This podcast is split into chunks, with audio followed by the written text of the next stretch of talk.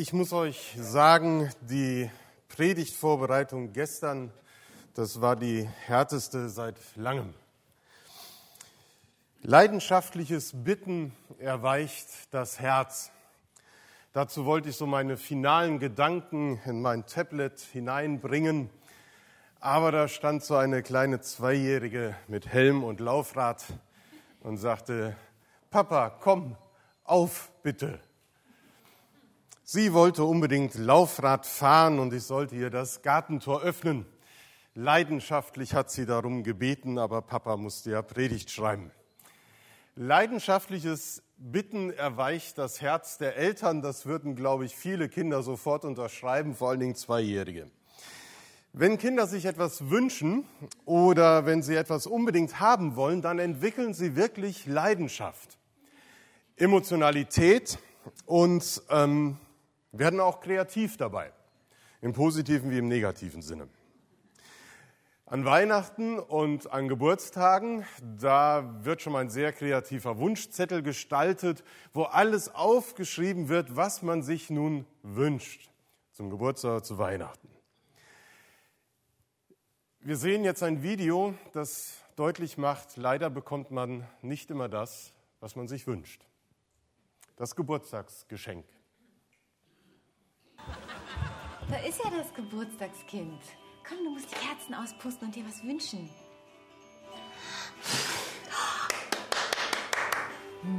Alles Gute, mein Schatz. Und jetzt darfst du dein Geschenk auspacken.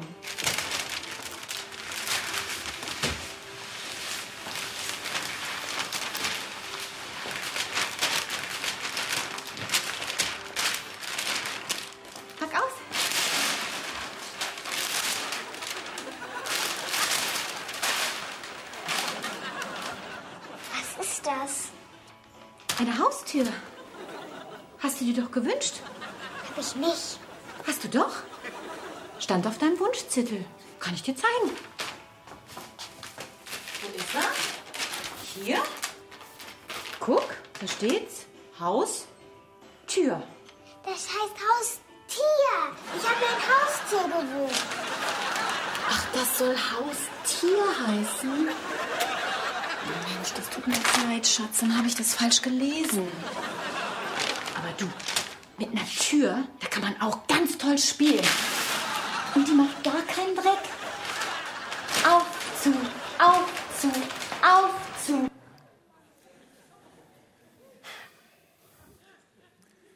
Geht es dir in Bezug auf deine Gebete, die du zu Gott formulierst, manchmal auch so? Du denkst, irgendwie versteht Gott dein Anliegen nicht oder er missversteht deine Bitte, dass du das Gefühl hast, er gibt dir sowas ganz anderes, was du gar nicht haben wolltest. Er weicht leidenschaftliches Bitten wirklich das Herz. Und was kann ich eigentlich erwarten, wenn ich zu Gott bete? Dazu hat Jesus einmal eine Begebenheit aus dem jüdischen Alltag erzählt, in der deutlich werden soll, was wir von Gott erwarten können, wenn wir beten. Das tut er im Zusammenhang damit, dass seine Jünger ihn gefragt haben, wie sollen wir beten? Und er antwortet darauf, indem er ihnen das Vaterunser lehrt. Vater unser im Himmel, geheiligt werde dein Name. So sollen wir beten. Und so dürfen wir Gott in unserem Gebet anreden. Und anschließend erklärt er den Jüngern mit dieser Gleichnisrede vom bittenden Freund, was sie erwarten können, wenn sie zu Gott reden. Und jeder, der damals diese Gleichnisrede, die in Lukas 11 überliefert ist, aus Jesu, Jesu Mund hörte, der verstand das gewichtige Problem, das sich in diesem Gleichnis aufbaute. In jedem Haushalt wurden morgens so viel Brote gebacken, wie man für einen Tag benötigte mal mehr, mal weniger. Aber wenn das Brot ausgegangen war, dann war nichts mehr da. Dann konnte man auch nicht schnell noch was nachbacken. Die Zutaten fehlten. Natürlich konnte man damals nicht einfach zur Tankstelle fahren und noch ein Toastbrot kaufen und Supermärkte gab es auch nicht, die bis 24 Uhr auf hatten. Gibt es ja schon gar nicht in Herford. Aber das Problem war gar nicht, wenn das Brot alle war, sondern wenn dann spät abends noch Gäste kommen, auf die man nicht vorbereitet war. Und genau das geschieht einem Mann, von dem Jesus erzählt. Spät am Abend kam unerwartet ein Gast und der Mann stellt fest, ich habe nichts mehr im Haus, was ich ihm anbieten könnte. Und das war nicht irgendwie unhöflich von dem Gast, sondern es war Normalität. Gäste kamen spät, weil sie die Hitze des Tages vermeiden wollten beim Wandern und so abends unterwegs waren. Und dann kamen sie natürlich spät abends hungrig an. Diese Situation erzählt Jesus, um deutlich zu machen, wie es nun sich verhält mit einer Bitte. Denn dem Mann, der auf einmal diesen ungewöhnlichen oder diesen unerwarteten Besuch bekommen hat, dem blieb nichts anderes übrig, als zum Nachbarn zu gehen und dort um Brot zu bitten. Und das können wir uns jetzt nicht einfach nur so vorstellen, dass er rüberging und irgendwie ein paar Kieselsteinchen aufnahm und die irgendwie ans Fenster warf. Nein, er musste gegen eine dicke, schwere Holztür wummern, damit der Freund in der Nachbarschaft wach würde. Und hätte man den Wachzustand des Freundes herbeigeklopft, ohne das ganze Haus zu wecken, so musste der Freund jetzt noch über das gesamte Bettlager der Familie hinwegklettern, sich wahrscheinlich in der Decke der Frau verheddern und über den Fuß des Ältesten zu stolpern. Und wenn er dann unten an der großen Tür angekommen wäre, ohne die Familie zu wecken, dann hätte er jetzt den dicken, schweren Holzbalken weghieven müssen und spätestens da wäre Großmutter wach geworden und hätte die Polizei gerufen. Das Kind hätte angefangen zu schreien und die ganze Nachbarschaft wäre wach geworden. Also es ist eine Situation, die etwas übertrieben dargestellt wird, aber die nicht so einfach war. Und was stellen wir uns vor, wie der Freund reagiert? Könnten wir uns vorstellen, dass der Freund seinen Nachbarn in aller Seelenruhe, Gelassenheit die nachtschlafende Zeit noch einmal vor Augen hält und sich umdreht und einfach weiter schläft? Ich denke ja, das wäre die natürliche Reaktion, weil wer will schon in seinem Schlaf gestört werden? Das ärgert. Das ist nicht schön. Jesus spricht, das sage ich euch. Wenn er schon nicht aufstehen und dem Mann etwas geben will, weil er sein Freund ist, so wird er schließlich doch aus seinem Bett steigen und ihm alles Nötige geben, weil der andere ihm einfach keine Ruhe lässt. Und genau das sahen auch die Personen um Jesus herum so. Das ist unvorstellbar, dass er die Bitte abwehrt, dass er nicht reagiert auf das Klopfen. Nein, er wird helfen. Er wird dem Notleidenden helfen. Und genau dieses Gleichnis erzählt Jesus im Zusammenhang mit der Frage, was Menschen erwarten dürfen, wenn sie sich an Gott in ihrem Gebet wenden und ihn um etwas bitten. Wir sollen in diesem Gleichnis etwas über Gott lernen. Weniger über die Art und Weise, wie wir beten sollen, sondern über Gott, der unser Gebet erhört. Unser Glaube durchläuft ja im Laufe der Jahre und Jahrzehnte unterschiedliche Phasen. Er entwickelt sich weiter. Auch das Gebetsleben ist unterschiedlich. Mal betet man so, mal anders, mal mehr, mal weniger. Manche beten ja auch so, als ob sie so in einer Art spirituellen Trotzphase wären. Diese Gebetshaltung ist davon gekennzeichnet, dass man Gott nur lange genug um etwas bitten muss, bis er dann entnervt einem das zukommen lässt, was man auch wirklich von ihm haben will. So wie Kinder in der Trotzphase das mit ihren Eltern machen.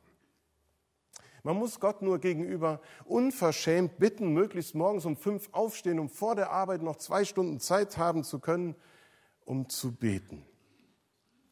Sicherlich ist das nicht verkehrt, in bestimmten Situationen, gerade in notvollen Situationen, ausdauernd und flehentlich sich an Gott zu wenden. Solche Situationen erzählt Jesus auch im Gleichnis der bittenden Witwe. Aber in der Regel brauchen wir das nicht. Das muss nicht unser Gebet sein. Zum einen, weil Jesus gelehrt hat, wie wir beten sollen mit dem Vater unser und zum anderen, weil die Geschichte vom bittenden Freund deutlich machen will, dass Gott auf jeden Fall auf unser Bitten reagieren wird. Egal wie wir zu ihm kommen, er wird auf unser Gebet reagieren, denn er würde sich sonst blamieren. Es wäre die größte Blamage gewesen für den Freund, wenn er nicht auf das Bitten des Nachbarn reagiert hätte. Er hätte sich im Dorf blamiert. Das hätte jeder gewusst. Der, der hilft nicht. Und auch Gott will sich nicht blamieren. Er will auf unser Gebet hören. Gott will handeln. Das ist das, was Jesus deutlich macht. Jesus möchte damit Mut machen, leidenschaftlich zu beten. Er möchte ermutigen, trotz mancher negativen Gebetserfahrung dran zu bleiben und zu sagen, nein, Gott, mein Vater, er hört mich und er wird reagieren. Und darum sagt Jesus, bittet Gott und er wird euch geben. Sucht und ihr werdet finden. Klopft an, dann wird euch eine Tür geöffnet. Denn wer bittet, der wird bekommen. Wer sucht, der findet. Und wer anklopft, dem wird geöffnet. Welcher Vater würde seinem Sohn eine Schlange geben, wenn er ihn um einen Fisch bittet oder einen Skorpion, wenn er ein Ei haben möchte? Wenn schon ihr hartherzigen, sündigen Menschen euren Kindern Gutes gebt, dann wird doch der Vater im Himmel erst recht denen seinen Heiligen Geist geben, die ihn darum bitten. Gott ist unser Vater so dürfen wir ihn in unseren äh, Gebeten nennen.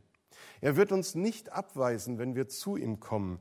Wenn es schon unter Menschen selbstverständlich sein soll, dass sie sich helfen, dass sie sich in der Not begegnen, wie viel mehr dann bei Gott, dem wir am Herzen liegen. Wenn schon Eltern ihren Kindern immer nur Gutes geben möchten, wie viel mehr dann unser Vater im Himmel, wenn wir als seine Kinder zu ihm reden. Das Gleichnis ermutigt uns zum Beten und macht uns deutlich, auf Gott kann ich mich verlassen. Gott ist verlässlich.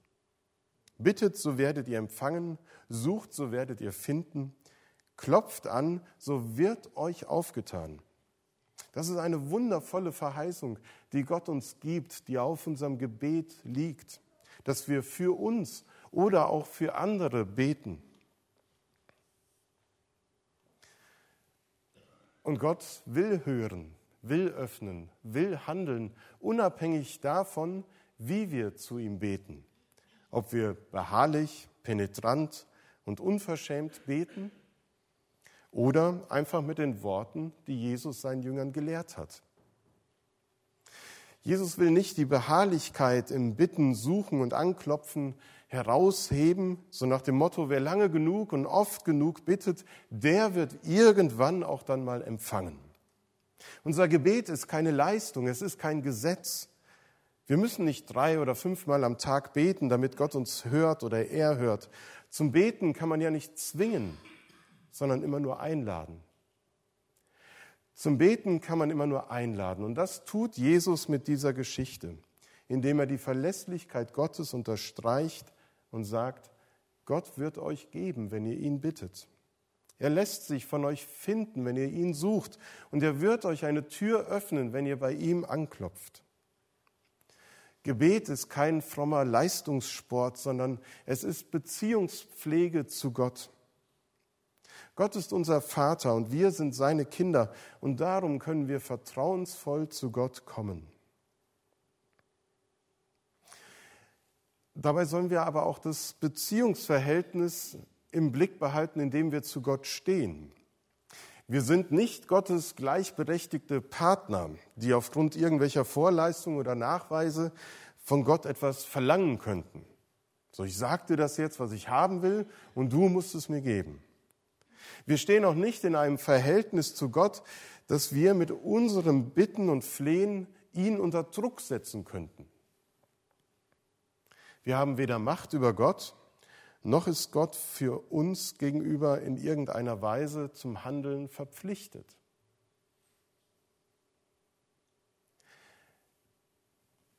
Die Herausforderung ist eben, diese Einladung, die Jesus ausspricht, wahrzunehmen, zu hören und sich vertrauensvoll zu Gott zu wenden in jeder Situation. In dem Glauben und in dem Vertrauen, dass Gott handeln wird, dass es nicht vergebens ist, zu Gott zu beten.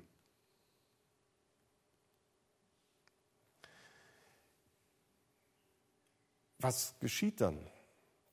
Wenn ich meine Anliegen vor Gott bringe, wie handelt Gott? Was gibt Gott mir? Im Gleichnis wird ja nichts Konkretes genannt, worum wir bitten sollen. Wird Gott uns Gesundheit geben, wenn wir darum bitten? Wird er Haralds Gebet für unsere kranken Geschwister genauso erhören und wird Gott uns Geld schenken, wenn wir ihm darum geben? Wird Gott uns vor irgendeiner Situation bewahren, wenn wir ihn darum bitten? Ja, werden viele sagen, weil das sind meine Gebetserhörungen. Das erlebe ich in meinem Gebetsleben, dass Gott so handelt, dass er mir das schenkt. Ja, das stimmt. Und dagegen sagen andere, ich habe genau das Gegenteil erlebt. Meine Gebetserhörungen sehen anders aus. Ich habe eher das Gefühl, dass mich Gott nicht so wirklich hört. Am Ende des Predigttextes steht eine weitere Verheißung.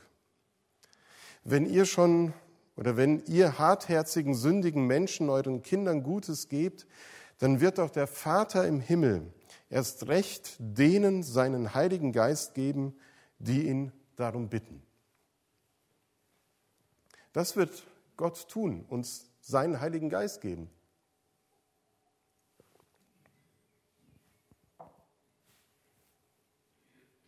Was denkst du jetzt? Auch nur den Heiligen Geist? Ich habe doch um ein neues Auto gebeten. Nur den Heiligen Geist, ich, ich brauche eine neue Arbeitsstelle. Ich muss Geld verdienen für meine Familie ich bin krank, ich will gesund werden. Und ich soll den Heiligen Geist bekommen. Das ist so ähnlich wie im Video vielleicht das Gefühl. Ich will ein Haustier haben und bekomme eine Haustür. Das mag irgendwie auf den ersten Blick enttäuschen, dass man nicht das bekommt, worum man Gott bittet. Und deswegen ist es auch immer so ein bisschen zwiespällig, wenn wir innerlich so eine Wunschliste haben, die wir im Gebet immer wieder bei Gott vortragen. Wenn wir meinen, genau so muss es erfüllt werden. Ich glaube aber, dass wir sagen können, Gott sei Dank schenkt uns Gott auf jeden Fall seinen Heiligen Geist. Das ist uns zugesagt. Und das ist so viel wert. Weil wer ist der Heilige Geist? Der Heilige Geist ist der, wie es in Johannes heißt, der uns in alle Wahrheit leitet. Ich möchte diesen Vers heute mal so verstehen, dass er mir hilft zu verstehen, was meine Situation ist. Dass er mir hilft, das in mein Leben einzuordnen, was ich gar nicht haben will. Dass er mir hilft, zu sehen, warum etwas, was mir widerfährt, zum Guten werden kann. Oder aber zu integrieren, dass etwas, was mir widerfährt, nicht gut ist und auch niemals gut werden wird. Das gibt es auch. Uns widerfahren Dinge, die werden uns nicht zum Besten dienen. Und da ist der Heilige Geist ein wunderbares Geschenk, zu verstehen, warum Gott anders handelt ich selbst musste viele Jahre warten, bis ich endlich meine liebe Frau heiraten konnte. Ich habe sie spät kennengelernt. Sechs Jahre sind wir jetzt verheiratet. Ich habe viel und oft Gott gebeten, dass er mir dieses Geschenk geben möge, dass ich eine Frau lieben kann, mit ihr zusammen leben kann. Und ich habe so viel verzweifelte Gebete gesprochen und gefragt, warum nicht? Warum scheitert so viel?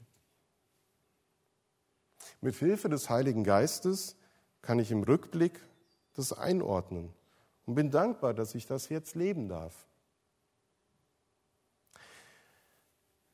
Das Gleichnis von Jesus fordert uns heraus, vielleicht auch nicht so sehr über diese Fragen immer zu grübeln, warum Gott etwas nicht gibt und anderen doch und immer dieses Hin und Her, sondern vielleicht immer wieder den Blick zu wagen im kindlichen Vertrauen, Gott hört mein Gebet auf jeden Fall. Mein Beten ist nicht umsonst, denn Gott verheißt mir, dass er reagiert, dass er handelt und dass er mir auf jeden Fall seinen Heiligen Geist schenken will. den Tröster, der mir hilft, über eine traurige Phase meines Lebens hinwegzukommen. Der Beistand, der mich stärkt und schützt, wenn ich in schwierigen Fahrwassern unterwegs bin. Der Heilige Geist, die Kraft, die uns in die Verbindung zu Jesus bringt und hält und vergewissert, dass wir Kinder Gottes bleiben, egal was uns widerfährt. Jesus hat von sich selber gesagt, dass er das Brot ist, das uns täglich am Leben erhält, das uns Kraft gibt für unseren Alltag. Jesus ist der Freund, der an unserer Seite bleibt, auch wenn es schwierig ist. Und wir können in jeder Lebenssituation zu ihm kommen und ihm bitten, mein tägliches Brot gib mir bitte. Gib mir das, was ich heute brauche. In meinen schwierigen Zeiten, die ich in meinem Glauben und in meinem Leben hatte, ist mir ein altes Kirchenlied sehr wertvoll geworden bis heute. Und das singen wir jetzt gemeinsam. Graf Ludwig von Zinsendorf hat es geschrieben. Welch ein Freund, nein, doch. Welch ein Freund ist unser Jesus. Hat es wirklich Zinsendorf geschrieben? Nein, ich habe das verwechselt mit Herr, dein Wort, die edle Gabe, diesen Schatz erhalte mir. Das ist das zweite alte Kirchenlied, was mir wichtig ist. Aber das Lied singen wir jetzt gemeinsam. Welch ein Freund ist unser Jesus. Oh, wie hoch ist er erhöht.